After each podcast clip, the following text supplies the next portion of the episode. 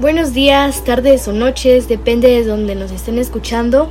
Yo soy Daniela Tampán y hoy vengo con mi queridísima amiga de la infancia, Ale Barrientos.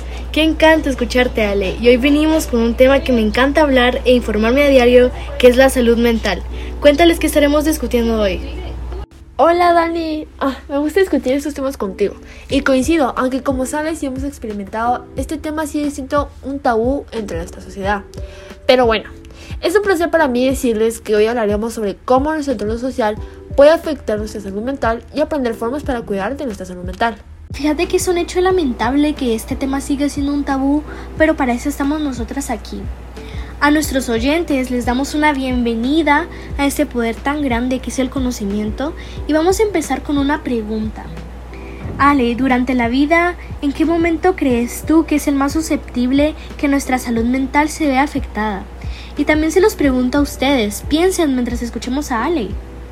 Mm, interesante pregunta. Yo creo que es durante la adolescencia, fíjate, porque creo que a esta edad en la que tú y estamos es donde más sale afectada por todo esto de los cambios hormonales y por la falta de experiencia que podemos tener ante situaciones como desamores o por las amistades. Pero sé que en cualquier momento podemos padecer de trastornos mentales. Ala, sí, déjame decirte que tienes toda la razón. Y sí, la adolescencia es donde más susceptibles estamos a padecer trastornos mentales. Según la OMS, la adolescencia, que abarca desde los 10 años hasta los 19, es una etapa única y formativa. Los múltiples cambios físicos, emocionales y sociales que se dan en este periodo, incluida la exposición a la pobreza, el abuso o la violencia, pueden hacer que los adolescentes sean vulnerables a problemas de salud mental y en todo el mundo se estima que entre el 10% y el 20% de los adolescentes experimentan trastornos mentales, pero fíjate que esto nunca se diagnostica y ni se tratan adecuadamente. Con razón, porque si te soy sincera, a veces me cuesta mucho manejar mis emociones. Algunos días me siento de una manera y al otro día ya cambio de humor.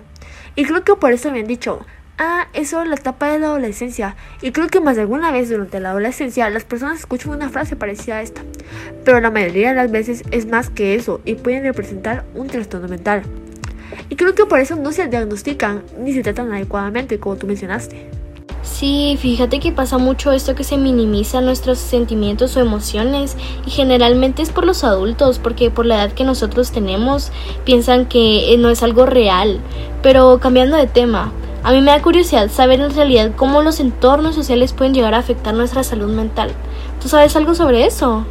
Sí, de hecho, nuestro entorno social es uno de los factores que pueden llevar a que padezcamos de algún trastorno mental. Y respondiéndote, las causas sociales están estrechamente vinculadas a las psicológicas y frecuentemente están relacionadas con dinámicas familiares disfuncionales, como son los divorcios, haber sido víctima de algún tipo de abuso sexual, físico o psicológico, también haber experimentado eventos traumáticos, la experiencia constante de algún tipo de incertidumbre, por ejemplo económica o de seguridad, eh, como es vivir en ciudades violentas o con altos índices de criminalidad, o vivir en un ambiente hostil con constante agresión. También el estrés, los entornos de estrés en los que constantemente estamos por esto del colegio o universidad. Y pues también algunos factores que pueden contribuir a afectar nuestra salud mental son el deseo de una mayor autonomía, la presión para moldarse a los compañeros, porque en esta edad es donde más tendemos a compararnos y eso hace que nosotros tengamos una presión para moldarse a los compañeros. También la exploración de la identidad sexual y un mayor acceso y uso de la tecnología. Y esto que te digo, ahorita estamos en la plena era digital, pues, o sea, con todo esto de la pandemia hemos estado aún más obligados a usar la tecnología y eso ha llegado a tener un impacto negativo en nuestra salud mental. Hola, gracias por ampliarnos más sobre las causas y ahorita que mencionaste la pandemia por la que todos estamos atravesando, fíjate que eso ha tenido un impacto negativo en nuestra salud mental, ya que el distanciamiento social y el aislamiento que hemos tenido nos hace sentir solos y podemos llegar a desarrollar trastornos mentales como la depresión o, o la ansiedad. Pero bueno ya, una parte muy positiva de todo esto son las diversas maneras que se puede cuidar la salud mental.